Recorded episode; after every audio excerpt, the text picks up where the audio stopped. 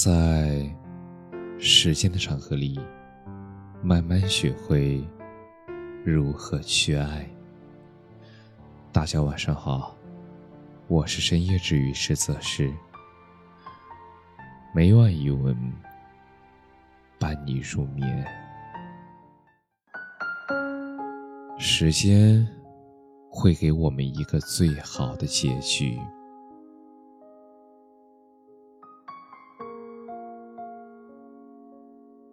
我们都知道，以后不会再见面了。人生最大的伤悲，莫过于你的婚礼，我来了，但是对象不是我。而成年人的默契就是，我们都不擅长说再见，但是我说了要走，你没有挽留，那这一面，也许就是最后一面。年少的时候，我们总说长大以后要嫁给这个人，有钱之后要娶那个姑娘。但是没能等到那一天，我们就和喜欢的人走散了。以后想起他，也只能转换为听歌、走夜路和做梦。说遗憾吧，是有一点。毕竟相爱是真的，想过一辈子也是真的。说释怀吧，也该释怀了。毕竟爱不一定是拥有，能看到对方过得好，也是一种满足。有人问：这个世上有平行时空吗？如果有的话，无法相守的爱人。是否在那里幸福生活？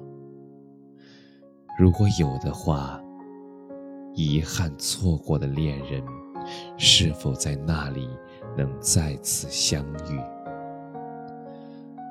长大以后，我们都习惯把心事藏在心里，不说起，不代表已忘记；不见面，不代表不重要。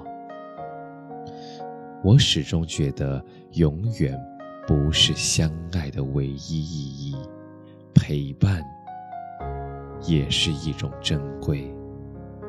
就像天上的月亮，窗外的烟花，和醉酒的晚霞。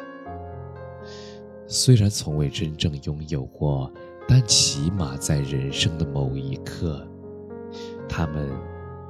也曾点亮过你的生命，而关于那些人、那些故事，就当做一种美好的纪念，静静的放在心里就好。